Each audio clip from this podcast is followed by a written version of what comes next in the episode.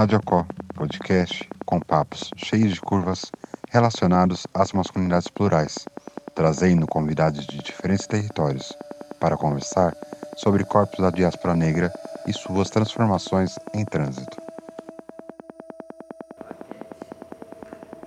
Bom, estamos aqui mais um episódio da Rádio Có, primeira temporada, fazendo papos cheios de curvas sobre masculinidade, trazendo diferentes vozes. E hoje a gente está muito feliz de receber Formigão.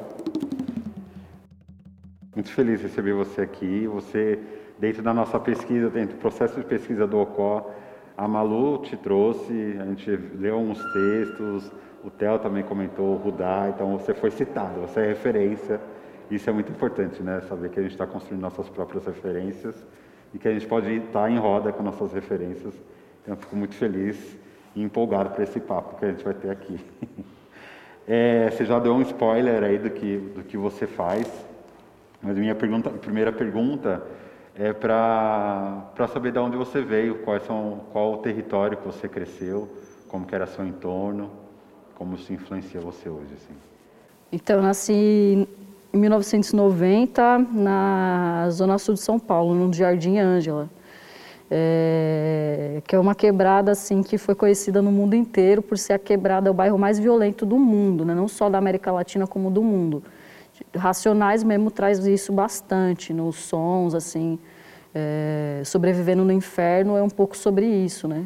Como que você sobreviveu à Zona Sul dos anos 90. Eu era criança, né, nesse tempo mais cabuloso, de várias chacinas, mas sempre via uns corpos né, na rua, cresci na rua de terra, é, mas também morava um pouco com a minha avó, então também tinha um pouco de rua de, de rua de asfalto, que faz diferença, né? Sua avó também é sul?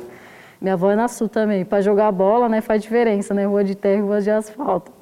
E, e, é isso, cresci, sou muito tímido e tudo isso vem da, da, da minha infância, sempre fui também, né? Mas tive uma família muito grande, assim, e muitas crianças ao redor, e muitas brincadeiras tanto com os meninos quanto com as meninas.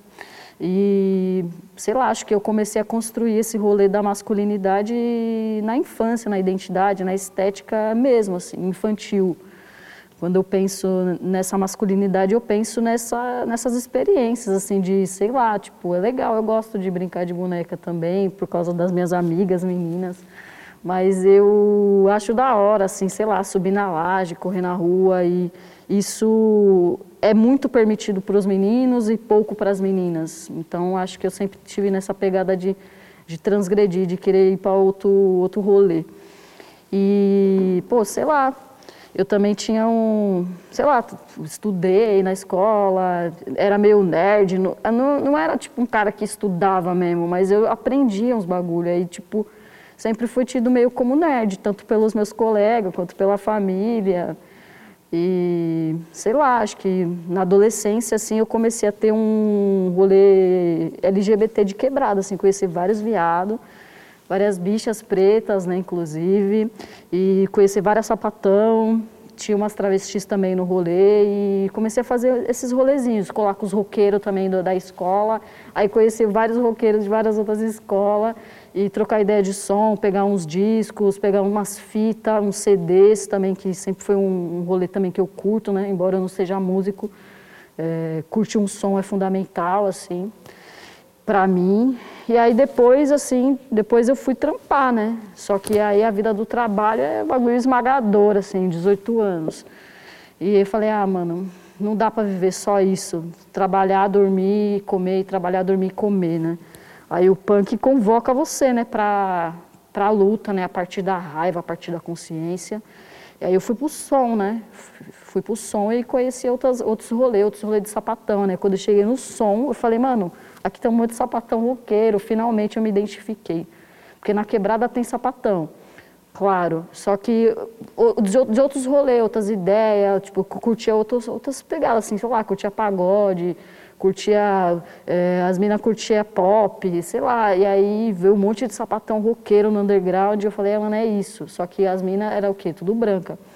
Então, não tinha muita. Tinha conexão do som, da ideia. Aí eu virei feminista para poder agir né, nesse rolê, porque o Riot Girl é isso, né, o som, mas é a ideia política também. Então, como eu não toco porra nenhuma, eu falei, mano, pelo menos eu tenho que né, ser firmeza.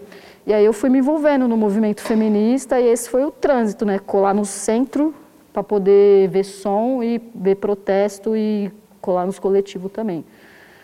E nisso, nesse meio tempo, viciado em poesia, literatura, Castro Alves, a professora recitava na escola, eu pirava. Navio Negreiro, Vozes da África, aí eu vi os caras na, na Cooperifa, no Sarau do Binho, os caras pretos trazendo umas ideias de mil grau, assim, eu falei, mano, poesia é da hora demais, demais, demais. Só que nunca consegui me envolver muito, porque eu sou antissocial pra caralho. Não porque eu não gosto das pessoas, é porque eu sou muito tímido e eu cresci nessa com essa dificuldade de conexão humana. Então eu colo no rolê, mas eu não sou considerado no rolê há mil anos da literatura marginal. Eu sou a margem da literatura marginal. E tinha muito mais conexão com essas minas brancas do rolê feminista e, e, punk feminista. E aí depois, por causa do punk feminista, eu conheci o, o, o anarcopunk. Aí eu comecei a colar nos sons e via que aqueles punk era monstrão, porque eles eram muito nerd, muito nerd. Os caras, tudo era política, tudo era protesto. Aí eu falei, ah, mano, vale a pena, assim, colar no som e aprender essas fitas aí.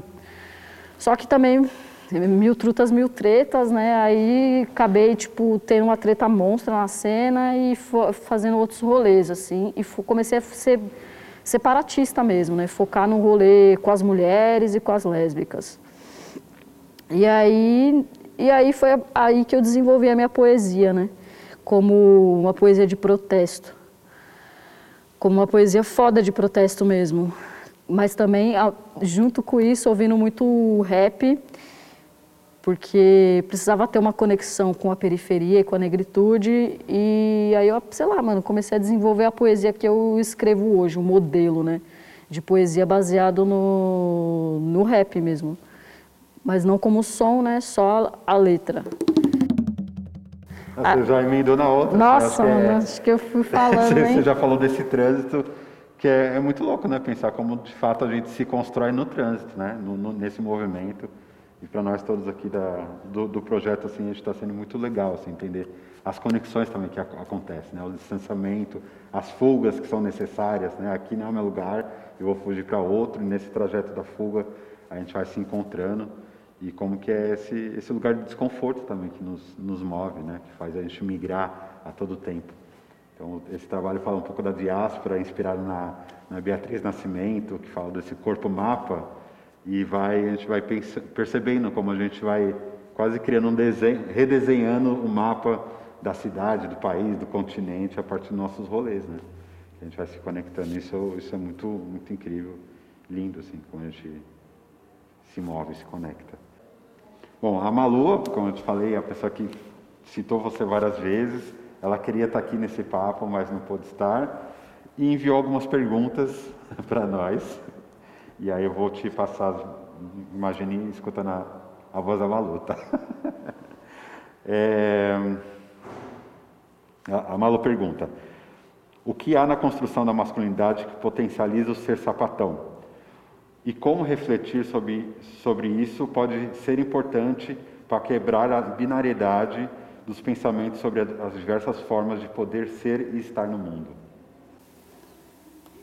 Então, é bem, bem difícil na real, porque como eu venho do movimento feminista, é, a gente sempre viu a masculinidade como uma experiência de poder, né, de homens, é, de homens cis, né? Pense, então, para mim, assim, quando eu pensei que eu queria construir uma masculinidade, eu teria tive que ressignificar tudo, tudo isso que, eu, que o movimento feminista tinha me dado. Então, hoje eu penso assim que tem a masculinidade hegemônica, né, que é a masculinidade dos homens brancos, é, hétero, cis, da classe A, é, europeus, que são os colonizadores. E, e eles ensinaram os seus valores, imporam, na verdade, os seus valores para todo, todos os colonizados. E, eu acho que as pessoas negras, os homens negros, incorporaram esses, esses valores não como um privilégio direto, mas, mas por, por ser colonizado mesmo. Só que dentro desse, das pessoas pretas e das pessoas periféricas, essa masculinidade tem alguma coisa de resistência. As, e das masculinidades trans também, porque elas são subalternas, né, diria dentro da teoria. E, eu estou tentando investigar isso ainda. O que de valioso tem dentro dessas masculinidades? E eu, eu especulo que seja a resistência a essa masculinidade hegemônica. Porque essa masculinidade hegemônica, ela, a gente tem que combatê-la, porque ela colonizou a gente. Então não tem como passar pano para ela. Aí, eu, aí é isso, acho que ainda, ainda é uma investigação a se fazer, na real. Mas o que eu observo da masculinidade que eu acho interessante é a estética, a linguagem e como os homens se conectam e têm afetividade entre si, como, como tem essa lealdade que eles têm, sabe? Parça, né? Ex exatamente. Por exemplo, o Stray Ed, que a gente estava falando, é o rolê de, de, a maioria de boys brancos, cis. Mas, meu, mas tem gente que vem desde os anos 90 juntos no mesmo rolê, tipo, tocando nas mesmas bandas. Como que se constrói isso, sabe? Essa essa amizade mesmo, essa afetividade, essa lealdade. Aí é isso, assim. Acho que eu acho que trazer isso, como eu sou fêmea, a, eu fui a colonização que me deram é a partir da feminilidade. E com a feminilidade eles ensinaram tipo a se, se boicotar e se odiar. Então, acho que talvez essa outra construção de gênero pode me ajudar, sei lá, a resgatar, a resgatar potências dentro de mim, que foi tirado por essa colonização, porque não foi uma escolha, tipo, ser socializado dentro da feminilidade. Bom, acho, acho que eu acho muito revolucionário, assim, você afirmar essa identidade de sapatão, né, no gênero masculino, e eu imagino que realmente, como a Malu propõe, né, provoca essa reflexão, que é uma identidade que quebra a binariedade de várias formas, né? Na, dentro do, do rolê da, das mulheres lésbicas, dentro do momento cisnormativo. E queria saber se, se, como que é isso para você, assim, essa, essa, esse trânsito, essa afirmação, essa sensação de pertencimento nesses lugares que são binários. Mesmo os queers são muito binários, né? Ah, então, é, é, tá meio louco, assim, porque, tipo, é recente, né? Eu nunca me identifiquei, me identifiquei como mulher, eu sempre me identifiquei como lésbica. Só que dentro de um lugar, tipo, com várias é, lésbicas que são cisgênera.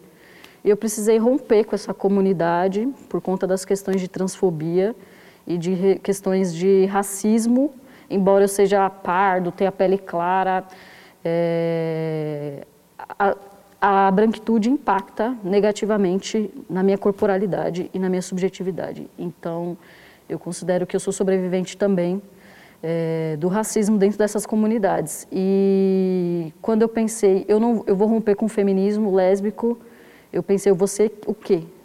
Aí eu decidi que, aí sei lá, na verdade eu decidi não, brotou na minha cabeça, ah, você você é sapatão masculino. E aí eu comecei, a, aí deu um bug na minha cabeça eu comecei a pensar, puta, mano, e agora? O que, que eu vou fazer? Como que eu vou construir essa masculinidade?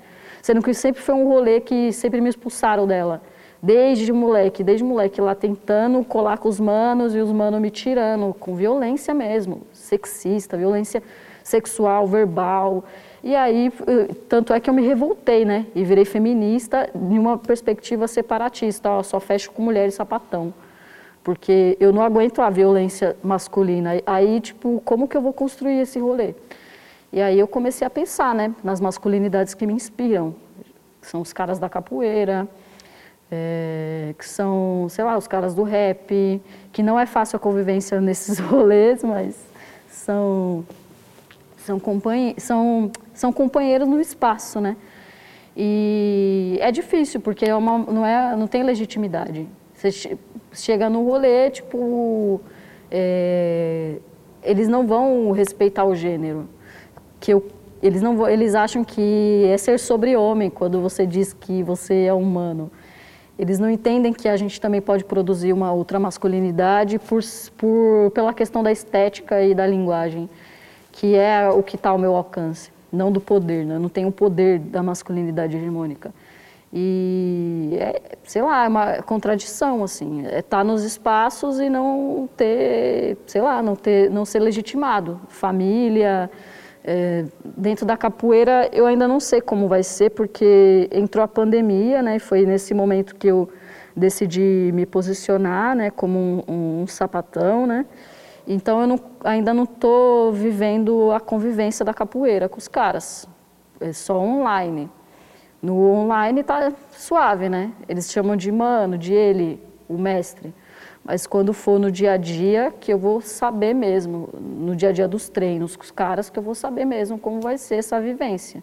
No meio lésbico, é, as lésbicas feministas que eu colava, que eu conhecia, acham absurdo, acham ridículo, é, acham que não tem nada a ver, que lesbianidade não tem nada a ver com masculinidade, que é, que é, é uma contradição em si isso, que isso não existe, mas algumas lésbicas que têm mais um alinhamento queer, elas têm, elas, elas respeitam essa visão, assim. Mas é uma treta, porque é um, é um isolamento, são poucas pessoas que pensam isso, a lesbianidade como uma experiência de masculinidade. Mas eu acho que é importante falar também que, tipo, não é uma ideia que eu inventei sozinho da minha cabeça, né, mano? Eu tenho referência também, é tipo... isso que eu ia perguntar, quais são as suas referências? Poxa, é John Radcliffe Hall, né? A gente não sabe se a gente pode dizer que é um homem trans ou se é um, uma lésbica, porque era outro tempo histórico, né? Foi um, um escritor que escreveu um clássico da literatura lésbica, que é O Poço de Solidão e que saiu em 1928, é inglês e, enfim, causou assim na Inglaterra foi proibido na Inglaterra e nos Estados Unidos e, e vivia num círculo que é, eu não sei se pode ser chamado de lésbica, mas de um, usando um anacronismo ali era um rolê que tipo tinham as minas que transavam, sabe, que eram amantes e namoradas. E era um escritor que, tipo, escrevia com nome masculino, assim. Então, a gente pode pensar nisso. E também tem o Leslie Feuerberg, né, que foi um ativista transgênero, transmasculino, que também vivia as duas identidades no mesmo corpo, né? É, de lésbica e de trans, e dentro da comunidade trans ele pedia para ser chamado no, no masculino. O Leslie Feuerberg teve, teve o, lançou um romance clássico que é o Stone Butt Blues, que é a vida de, um, de uma Stone Butt, né, que a gente entenderia como um sapatão mesmo. E, a, e eu acho que tem essa ideia de quebrada também. Acho muito importante a palavra sapatão. É, dentro do, do pensamento lésbico, do movimento social, sapatão virou sinônimo para qualquer lésbica. Só que na quebrada não é assim, na minha quebrada pelo menos. Tipo, sapatão são as lésbicas masculinas que são ativas. Então tem um papel de estética, de postura e de sexualidade. E eu não, nunca passei pelo cárcere, graças a Deus e aos orixás, nunca tive essa experiência. É, mas vendo relatos e lendo também sobre essas fitas de acadêmicos, dentro do cárcere tem muitas lésbicas que se identificam como sapatão, como uma experiência de performatividade de gênero masculino. Então, isso é uma tecnologia de gênero sapatão da periferia marginal, criminal, que não é, é considerada dentro do pensamento lésbico. E é a, é a, minha referência de masculinidade. Eu tenho outra vivência, porque eu sou o quê? Eu sou maloqueirinho, mas eu também sou nerd, eu sou roqueiro, é, então eu tenho outros rolês diferentes dos sapatões da quebrada, que muitos ali estão, sei lá, às vezes envolvidos com a criminalidade, tem outras experiências, é outro rolê, mas é, são referências para mim. Eu não sei se eu respondi a pergunta, se eu estou viajando. Não, está tudo, já deu uma aulinha, todo mundo anotou aqui os nomes, tudo em inglês, né? Que a gente não sabe como, que, como é, fala.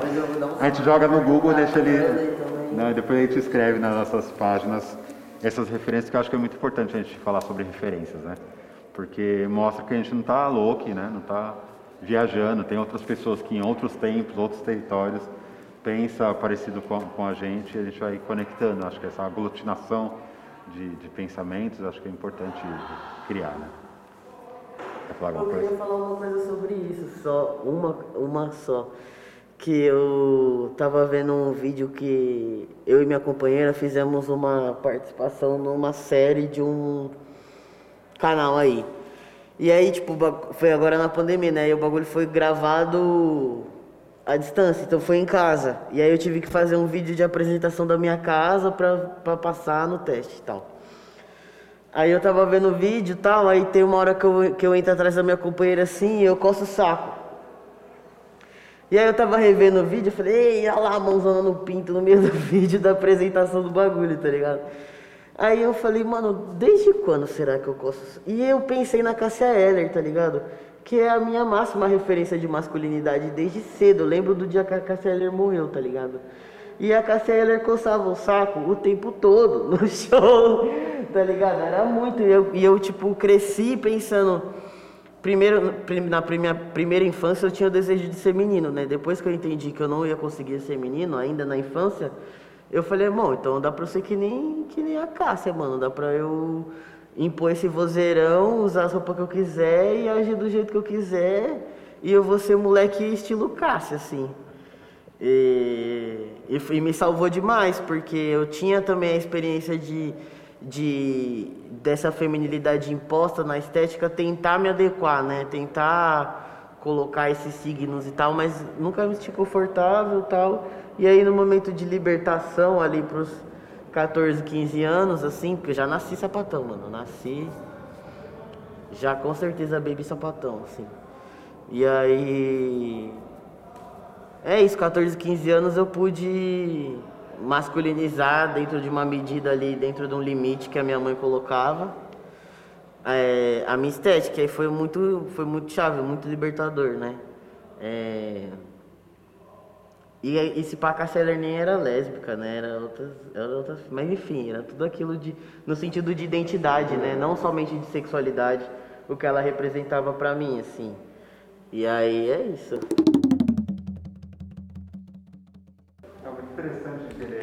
Performance do gênero, que o gesto é muito importante, né? É. O gesto de coçar o saco é, é uma coisa da performance masculina. Sim. É igual a performance feminina tem vários outros gestos, né? De, o cabelinho atrás da orelha, que a gente faz brincando.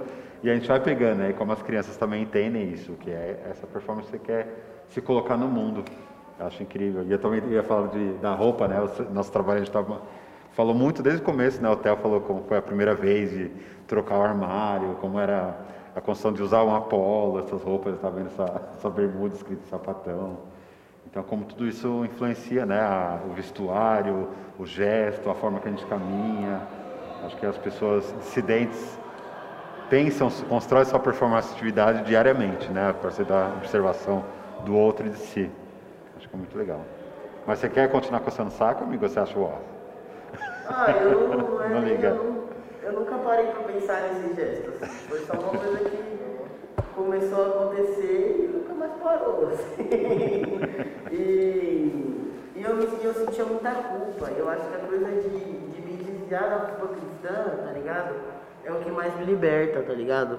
Porque eu não vou sentir culpa de ter esse gesto, tá ligado? Porque eu não tenho um décimo do poder dos caras que estão fazendo esse gesto há centenas de milhões de anos, tá ligado? E tem todo esse poder. Não é esse gesto que vai me dar todo esse poder, tá ligado? Não é também a minha barba que me dá esse poder. Nada me dá esse poder. Eu simplesmente não sou cis. Então, eu quero que se foda quem acha isso feio, tá ligado? Em mim, no meu corpo. Tipo, pra que, que vocês vão. vão é, a sociedade já dá muitos motivos para odiar meu corpo, assim, como um todo, tá ligado?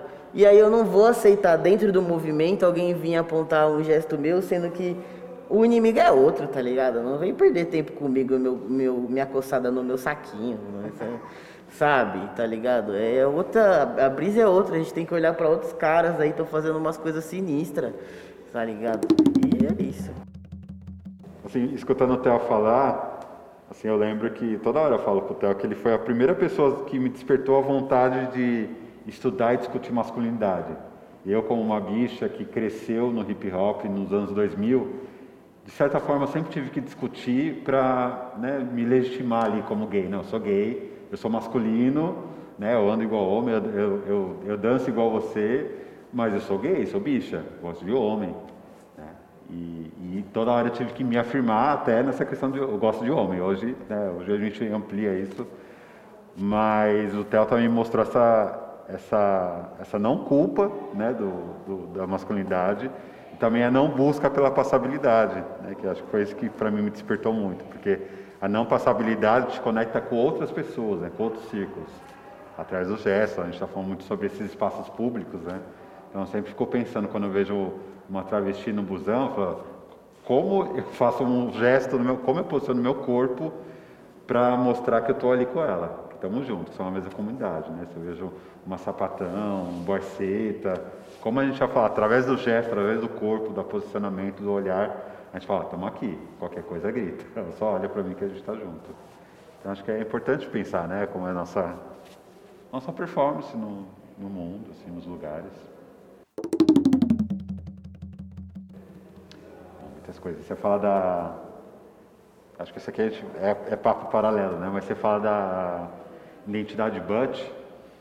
É, eu faço parte da comunidade Ballroom, que, que eu acho que o, grande contribuição da Ballroom para o mundo é entender a potência da performance, o corpo em performance. E tem uma categoria na Ballroom que é realness, que é autenticidade. Então a categoria vai ser homens do exército. E às vezes pode ter o recorte de homens trans, ou de repente sapatãos do exército. E essas pessoas vão performar isso com essa identidade. Então acho que tem, então tem, a, tem, a, tem os butches, as butt queens, né? Então que são as bichas, os gays.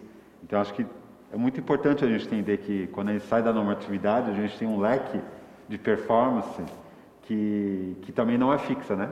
Né? A gente pode ser Butch um dia e Queen no outro dia, ou juntos. Então tem essa questão de, de virar a chave quando você quiser, né? quando você está com as suas amigas, ou quando está numa quebrada, quando está passando a Avenida Paulista, a gente sempre vai recoreografando né, os espaços que a gente passa. Isso é incrível, assim, muito potente. Eu queria pegar um gancho que você falou, da referência do, do livro Poço de Solidão e já emendar com a outra pergunta da Malu, que, que ela vai falar sobre o seu post sobre a solidão, solidão sapatão preto. E a, e a Malu diz que esse post nos propõe refletir sobre o desejo de ser e também de querer, do querer estar. Pontua também uma observação crítica sobre as, as cobranças que você teve em seu, em seu entorno sobre as experiências que as relações sapatonas podem oferecer para afirmar seu posicionamento no meio social como sapatão. Ao mesmo tempo, reflete que a solidão não é uma escolha, mas um fato, e por mais que possa aprender com isso, sabe as sequelas que a solitude te trouxe. É, a Malu diz que é um texto muito sensível, então o que eu gostaria que você trouxesse aqui para a gente é uma reflexão sobre ele como o desejo do corpo se torna uma energia de fortalecimento para o coletivo. O quanto a solidão, a solidão é um marcador profundo das existências pretas sapatão.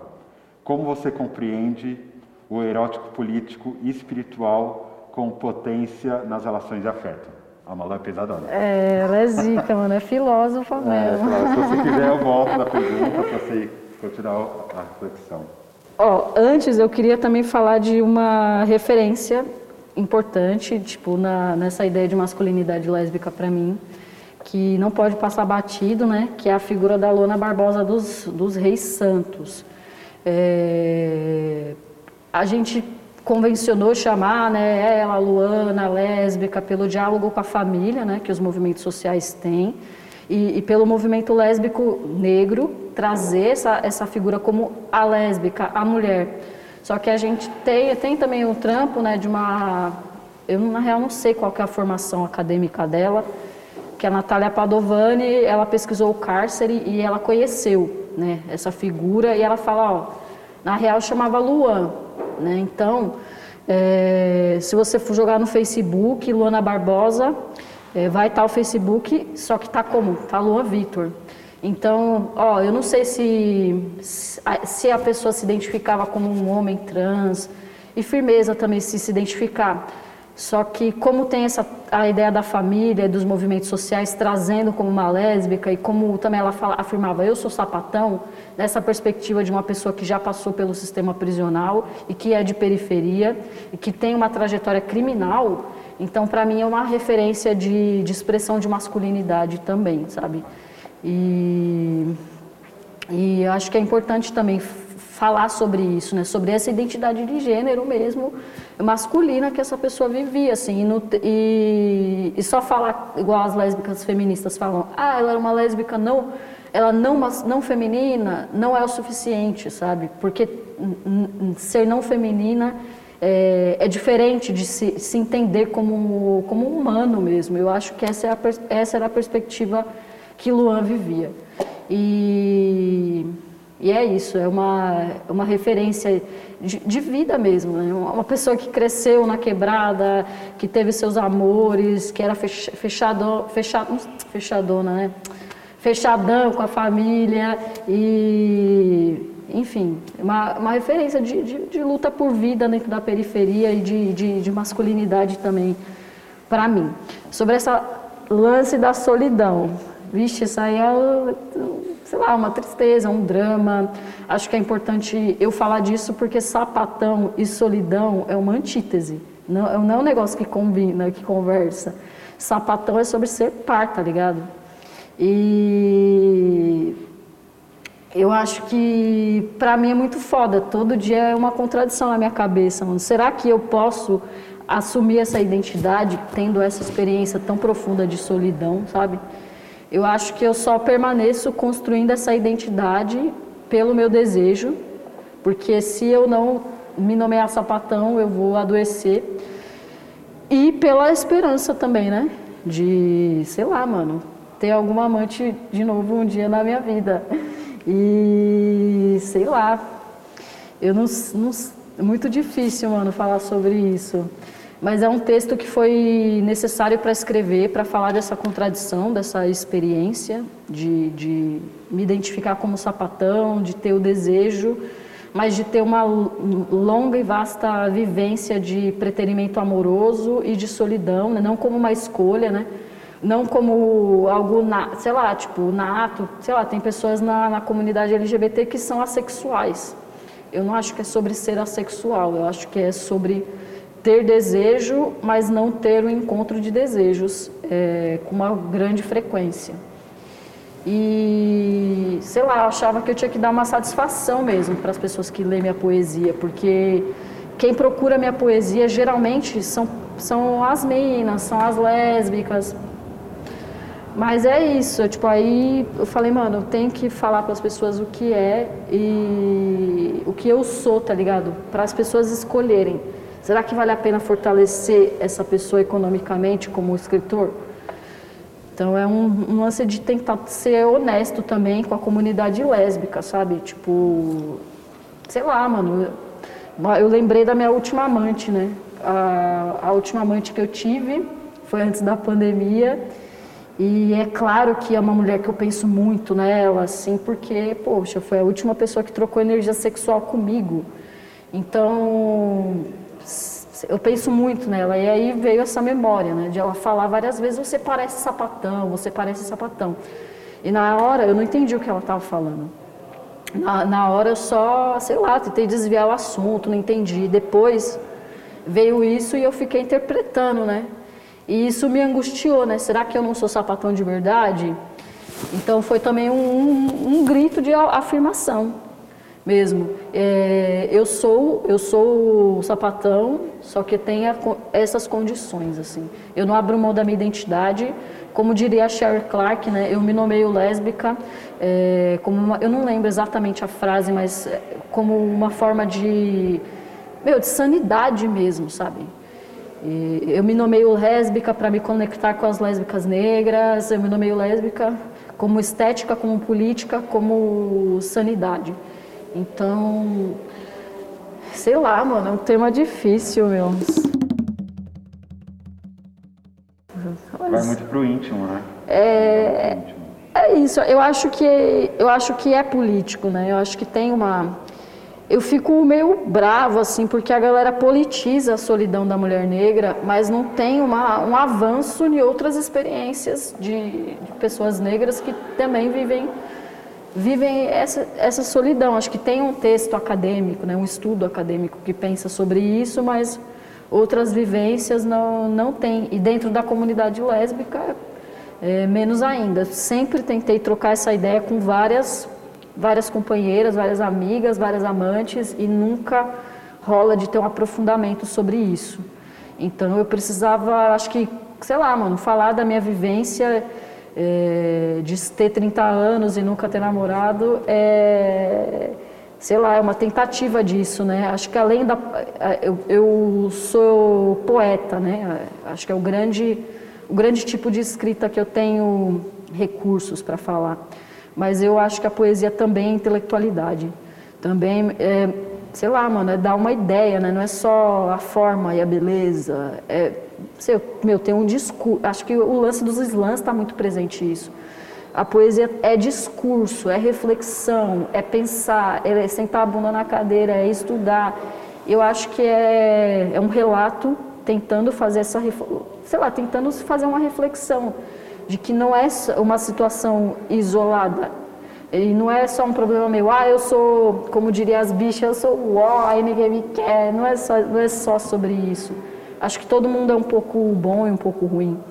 Mas é sobre, sei lá, mano, eu acho que tem alguma questão social o preterimento amoroso. E é isso, é tentar trazer essa reflexão também para outras pessoas, né? Não se sentir só. Tem outras amigas também que são lésbicas e lésbicas negras que também tem problemas com, com a solidão, assim, ao longo da vida. Às vezes teve, sei lá, uma namorada e ficou, sei lá, uma balada e ninguém chega nela e só vai beijar se ela chegar. Ou outra que, tipo, teve vários casos, mas ninguém que ficou muito tempo junto. Então, eu acho que é um, algo da comunidade que a comunidade, mesmo que fosse, fosse só eu, é um problema da comunidade lésbica, da comunidade negra e eu convoco as pessoas a me ajudar a pensar sobre isso. Muito importante. Muito importante tudo isso. Acho que a pergunta da Malu tem várias reflexões que, que fica no ar. Né? Depois, se você puder passar nessa pergunta. Não, mas acho que para todo mundo que está ouvindo, né, quando ela, aqui no finalzinho, ela fala como o desejo do corpo se torna uma energia de fortalecimento para o coletivo. Vamos pensar aqui, todo mundo que é um pouco que você fala também, né? Quando, se, fosse, se fosse só você, já é uma questão para todo o coletivo lidar, né? Mas é algo recorrente em muitas pessoas da comunidade, muitas pessoas pretas, muitas sapatão. Então já é uma questão que, que nós como coletivo temos que pensar, né? De repente, é, ressignificando os espaços, ressignificando nossas falas, ressignificando nossa, nossos gostos, né? Tudo isso acho que tem muita muita relação com o coletivo, é algo que a gente tem que repensar mesmo. É, a, outra que a Malu faz, que é para a gente refletir, o quanto a solidão é um marcador profundo das existências pretas sapatão, gente falou, e como compreende o erótico político e espiritual como potência nas relações de afeto.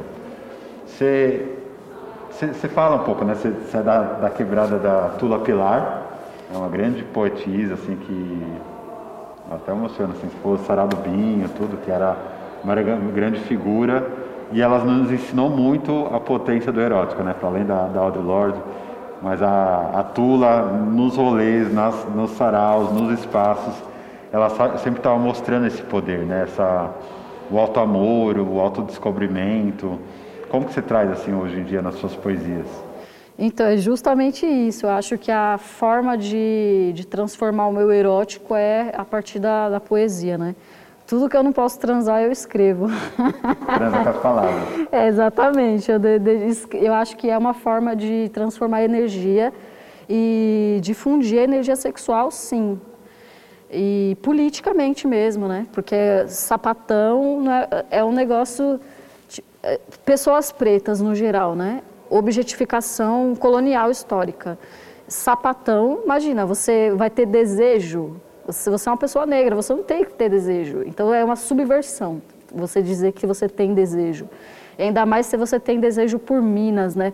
Eu sei que tem o um lance da, da transgeneridade, das lésbicas trans, mas no caso, né, eu saio com lésbicas fêmeas, né, que são cis.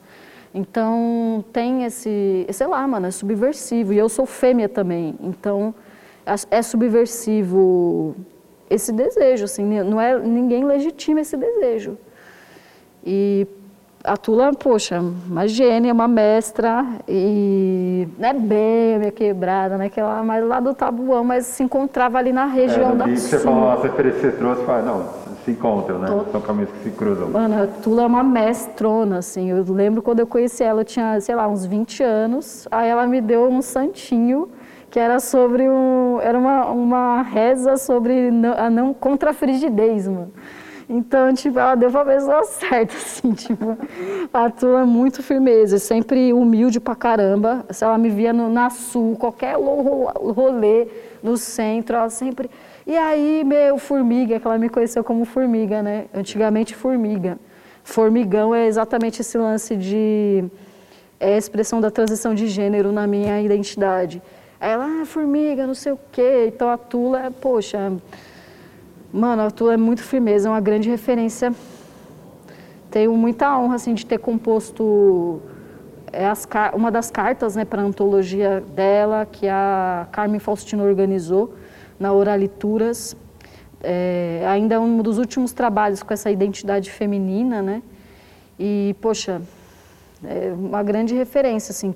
E eu, sei lá, comecei a escrever poesia erótica pensando, sei lá, numa crush por referência do livro da hoje a Priscila hoje a Priscila Obassi, né? Na época ela Priscila Preta e a Landa Rosa, eles têm um livro chamado A Calimba e a Flauta. Eu falei: "Ah, mano, esse bagulho é um bagulho hétero.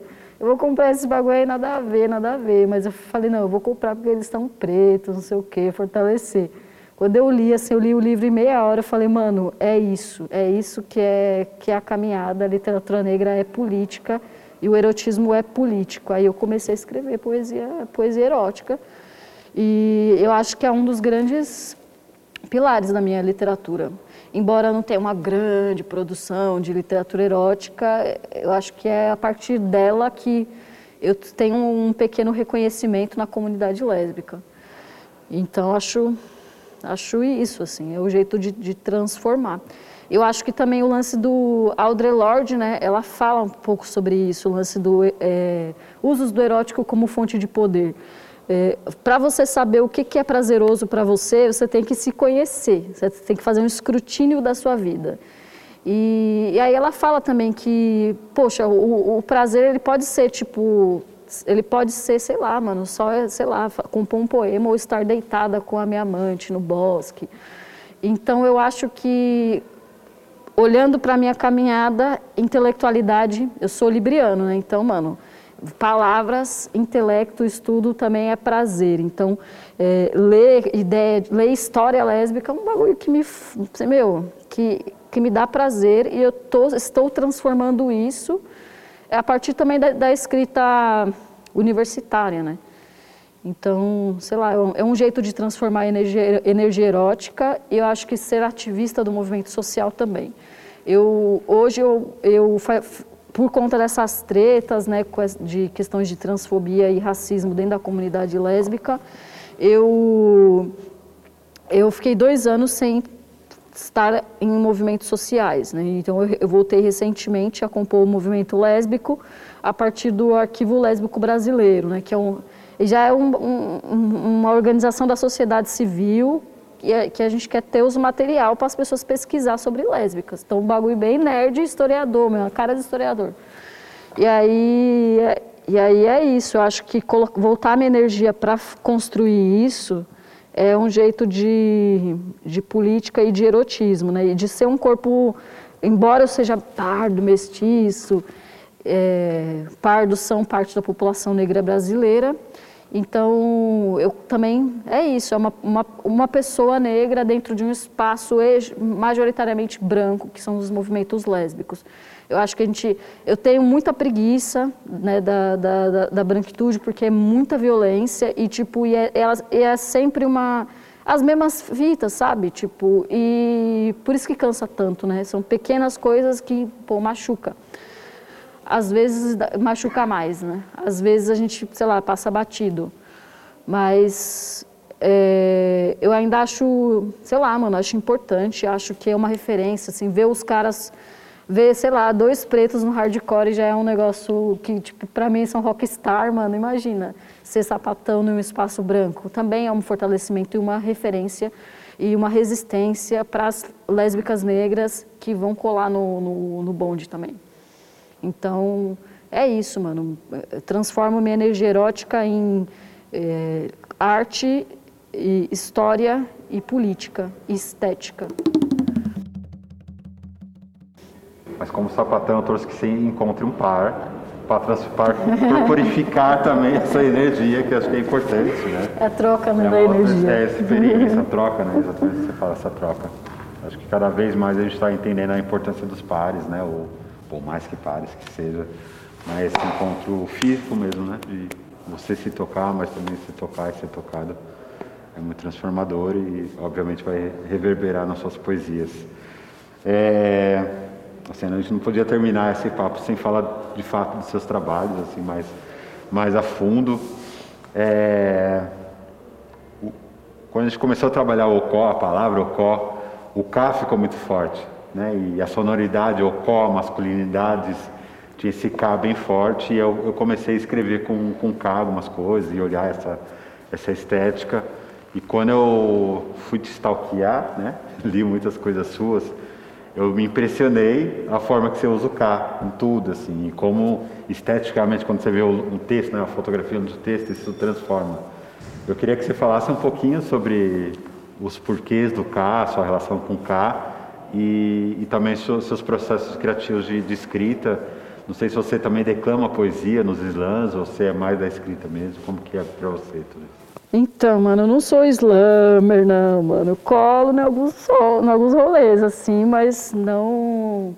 Sei lá, mano, ganhei uma vez, assim, o slam das minas para nunca mais, assim, tipo. Eu, sei lá, colo em alguns rolês virtuais, mas eu, sei lá, mano, não tenho muita pira, assim. Eu colo mais para ver as cenas, para ver a molecada, para ver os caras da antiga que estão há mil anos né, nesse corre da literatura e aprender um pouco sobre, meu, sobre até discursos políticos, né? Porque a molecada é a milhão, assim, nesse bagulho de conjuntura. Então, acontece alguma fita, a molecada escreve pra caramba.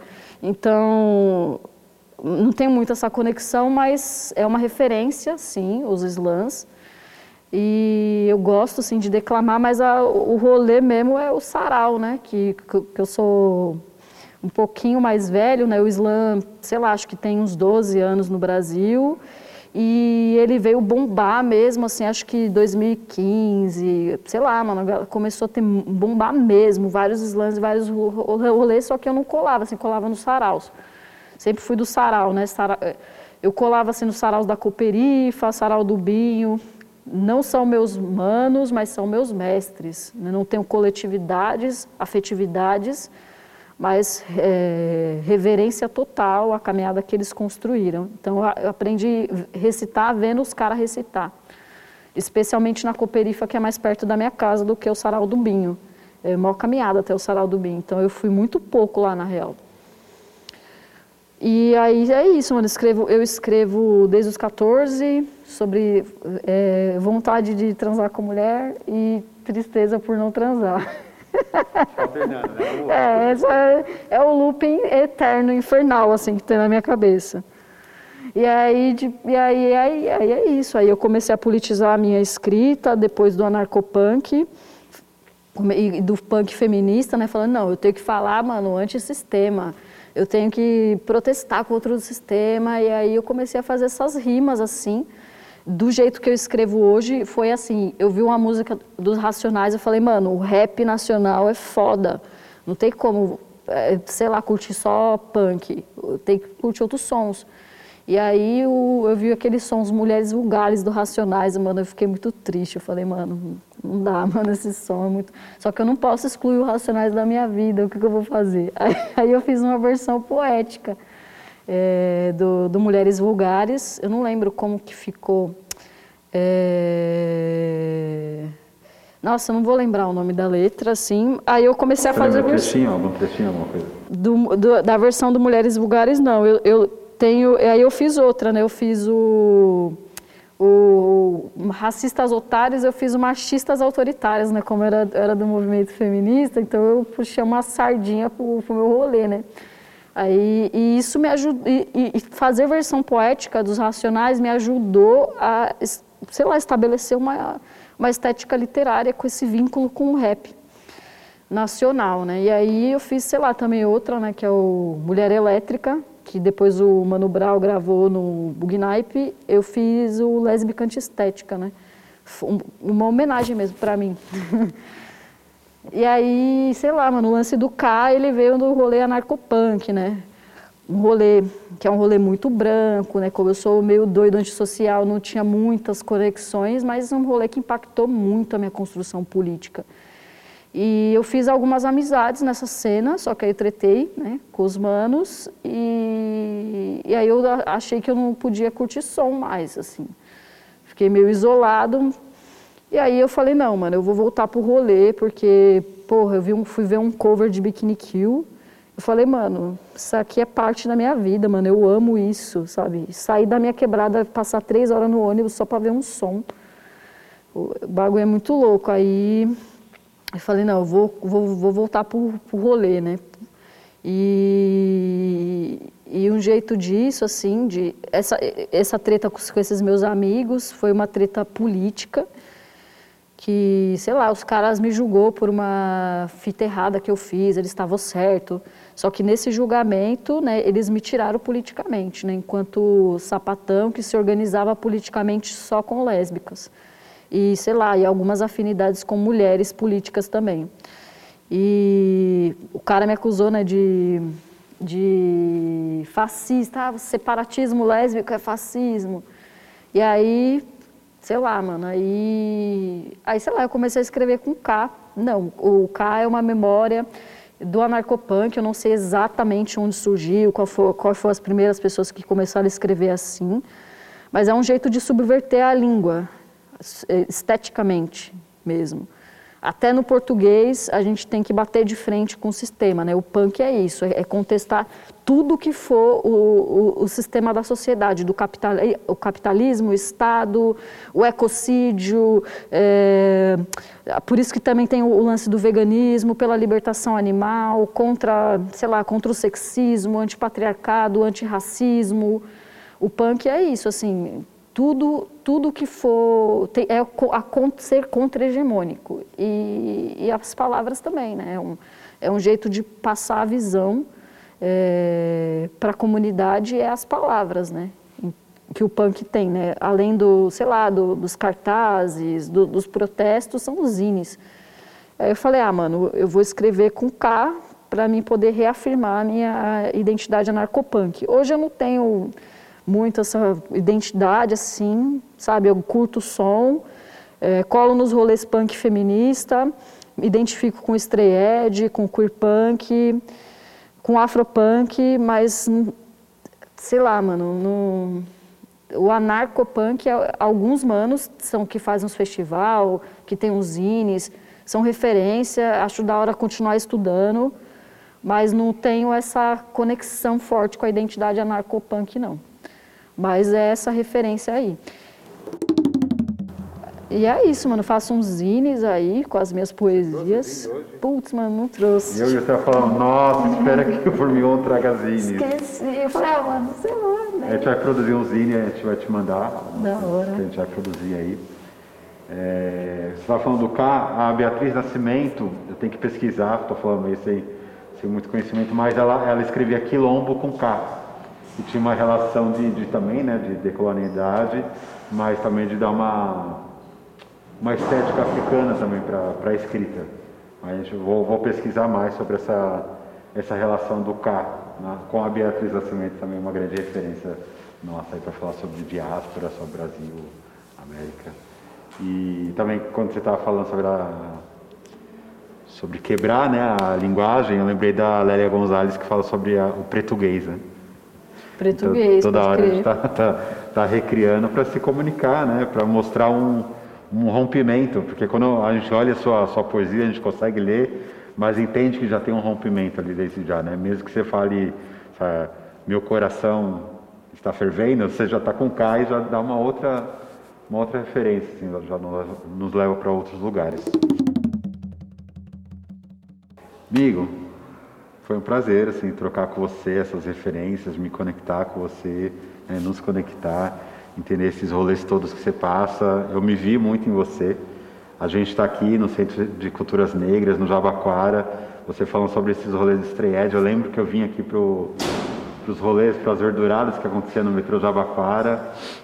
E, e passear para esse território falando com você. Também lembrei os rolês que eu ia para Diadema, todo esse lugar, território que estamos ocupando. Né? Assim, quando a gente chegou, falou da, da importância de ocupar outros espaços, né? território do Jabaquara, muitos quilombos. E muito feliz de estar assim trocando, assim, se alimentando com o que você faz, com as suas poesias. Espero que a gente se encontre né, no, no pós-pandemia, nos saraus, nos slams, tudo. E para fechar, queria que você desse sua letra, se você tiver algum, algum trabalho para ser lançado, ou se não, como a gente te encontra nas redes, site, que for, os rolês, se você está fazendo alguma movimentação aí. É, pode crer, né, mano? Esse, essa época do estreed eu não peguei, não. Essa época eu era totalmente junk. Você tá em outros lugares. Eu tava chapando, assim, com as bichas na, na quebrada, na sul, né? Então, ouvindo rock, pós-punk e, mano, fumando muita maconha. Mas da hora, assim, saber. Eu acho que, eu acho que sei lá, mano, eu nem eu acho que as, as verduradas desse tempo devia ter uma quê? Uns 800 pessoas, né? Então, tipo, eu nem colaria, assim, porque eu tenho, sei lá, mano, eu gosto de rolê que tem 10 pessoas, assim, tipo, pra mim o som é esse, assim. É, bom, eu não tô em nenhum projeto, né, meu projeto agora é o TCC, terminar, me formar, pegar esse diploma aí. E... Mas, sei lá, sempre faço uns zines, né, os zines que eu, que eu tô fazendo é o Dyke Ed, é o primeiro zine que eu faço com uma identidade punk, explícita, onde eu falo sobre sobriedade, so, lesbianismo é, e punk hardcore é, ligado ao estreed, né? E tô aí para lançar assim, o segundo, né? Eu fiz o primeiro, é um zine que eu quero fazer periódico. É, como demora muito para estudar, né? Sobre música, sobre estreed, sobre som. Então, eu lancei um ano passado, vou lançar um esse ano se tudo der certo, né, o tema desse ano vai ser sobre o queer ed né, e o queer core, que é os sons, da, sons das, das bichas, da sapatão, que está na cena, né, e os manifestos, né, é, sobre ser, ser, não somos stray, né, não somos hétero, né, somos queer, somos dykes, né, somos fags somos trans, né? E não, não, não somos straight. Aí é isso, é sobre, sobre isso. Tem o Lesbo Ódio também, né? Que é o zine de quadrinho. Não sou quadrinista, né? Igual o Lino Arruda, né? Que é monstrão, pá, no, mano, desenha pra caramba, estudo artes mesmo, né? Sou, sou sei lá, mano, faço um, um, um pauzinho, uma bolinha e tô me achando, né, mano, nos quadrinhos. Aí o Lesbódio, ele é periódico, vou lançar mais um esse ano. Sei lá, vai ser o oitavo Lesbódio na rua. E é isso, tem a Edições Formigueiro, né, que possibilita isso, né, que é a minha, a minha, eu editando meus próprios fanzines. Aí temos as ideias de, sei lá, mano, tem ensaio, tem umas ideias de história, tem zine que é, que é os, os, os quadrinhos, que é sobre o punk, tem zine de poesias, é, não sei se vai dar certo, né, mas estou pensando em lançar a segunda edição do Tatear, né, que foi o meu último zine. Estava mais ligado à poesia erótica, né? Aí estou pensando em relançar ele um pouco mais expandido, com além de poesias eróticas, poesias sobre afetividade lésbica no geral, assim. O único que está digitalizado é o Eu Lésbica, né, que não foi eu que fiz. Foi eu, eu fiz com uma parceria com a Herética, é, edições lesbo-feminista independente, né? É, tenho minhas críticas e tal a, a, a herética e tal pelas questões de transfobia, mas foram foi, foi uma companheira né, de, um, de um momento de vida e é parte da minha trajetória. Né? Não vou jogar o meu trabalho no lixo por conta da, dos posicionamentos que a gente, dela que a gente tem crítica. É... Não sei mais, acho que não sei se pode fazer uma poesia. Não, ia ser tudo. ah, mano, não sei, que a poesia que eu queria fazer ela é muito longa, mano. Ela tem seis minutos. Ó, até mesmo por essa, pela meu lance das poesias ser, essa poesia ser grandona, nem cabe no slam isso, mano. Que eu... já, ia, já ia ser cortado.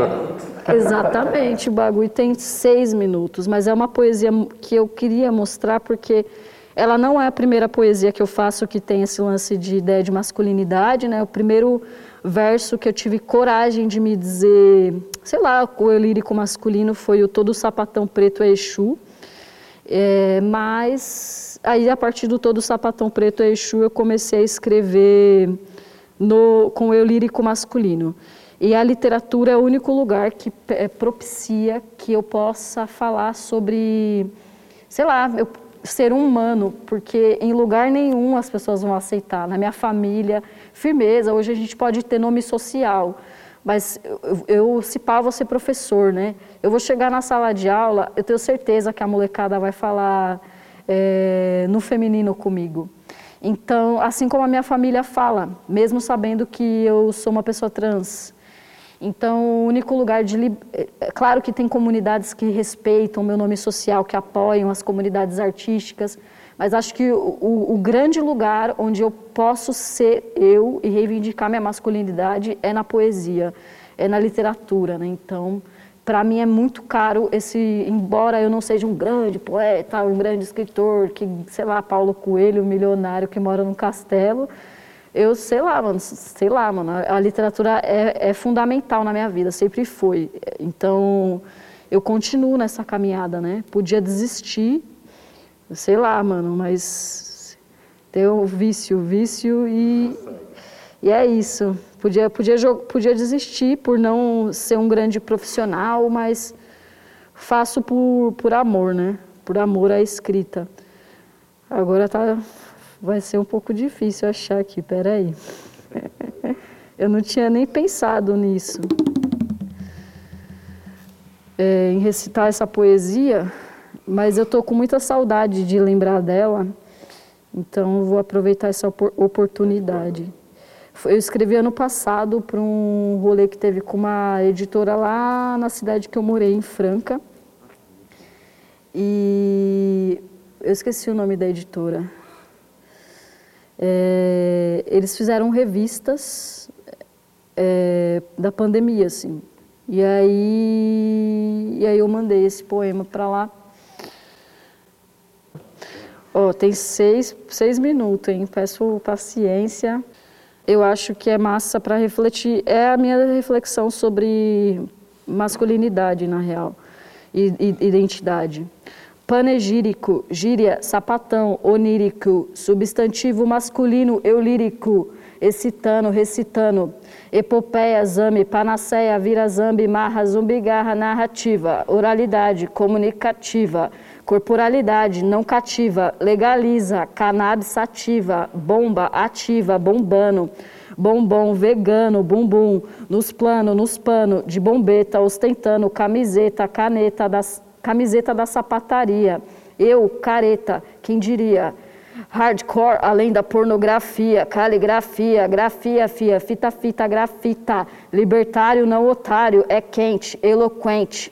Elocução, intelecção, intertextualidade, intelectualidade, inteligibilidade. Jão, ó, mona, ó, có, ó, boró. Ando só, jamais, tá mais, demais. Tamanho G, essas roupas, folgada, tacanho, estranho exagero, não para o mensageiro, maloqueiro, mago das rimas, sina, íntimo do ritmo, em poesia, cortesia tá tendo, nos pequenos detalhes, vai vendo, desenhando sim, desdenhando não, enfim, epistemologias brancas são tranca, quando o euro tá no centro, tecnologias pretas são chaves, tanto que naves nos levam para o afrocentro, epicentro, tá dentro, saravá, uri, entação, sigução e salvo, salve os da rua, luz da lua, nós se cruza, nós encruza, blues, dike, quero os like, vá de bike, ela meu hype, favela de Nike, é aquilo, estilo, cachorro, esse ano não morro, pequenininho, sou miudinho, sapatão no sapatinho, invocado, às vezes bravo, às vezes brado, evocando, convocando, convidando, Madame Satã, talismã, meia de lance, pã, adquirir coragem, inquirir, histórias, capoeiragem, incorporar memórias, não queremos margem, orar, pro mal não me pegar, o campo de batalha, cuidado, fio, fio da navalha, bolado, calado, alado, como diria o mestrão, Carlos de Assunção, tem um tambor, tem um tambor, tem um tambor.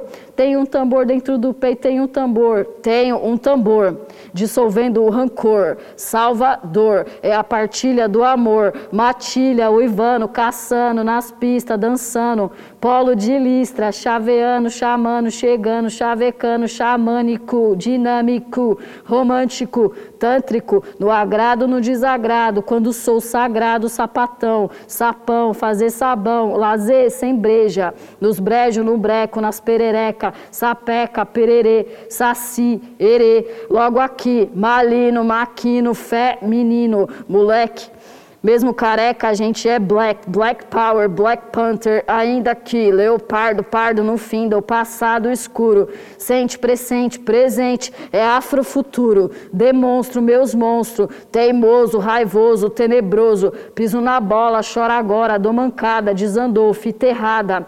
Produzo, reproduzo esquema, sistema, mais firmão, um sapatão na caminhada, comum, mais que nada. Reeducação, ressocialização, redução de danos, seguir os planos, quimera, quem me dera alquimista, otimista, estudando química, clínica, projetar, procriar aventura, cura, procura, litera escura, eufórica, retórica, alegórica, diaspórica, amigão, formigão, artesão das letras, né? Não pretas, carismático, performático, melódico, melodrama, negro drama, dama sem trama, meio lúdico, rainha, seu súdito, pretinha, telepatia, teletela sem simpatia, favela, fuck the kings, exceto drag kings. Ei, Juninho Play, neguinho, tamanco, arranco, origem, sangue, vertigem, mangue, vertigem, contradição, tiração representação, rep, representar não.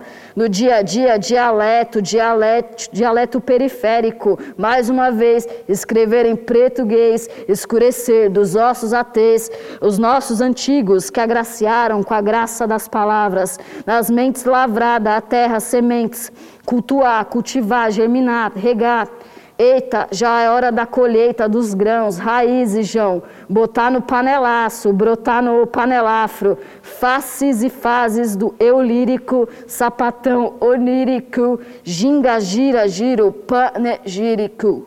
É isso. Valeu, valeu. Formigão, poder sapatão. Obrigado, foi foda. Valeu, valeu. Nossa, o flow babado. babado. Um ritmo lindo.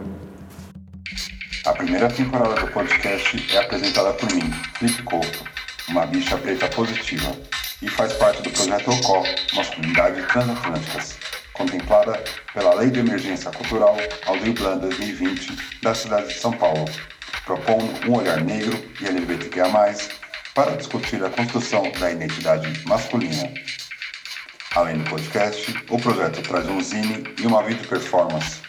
Se quiser conhecer mais, acesse www.avoadoras.com.br Nos vemos na caminhada.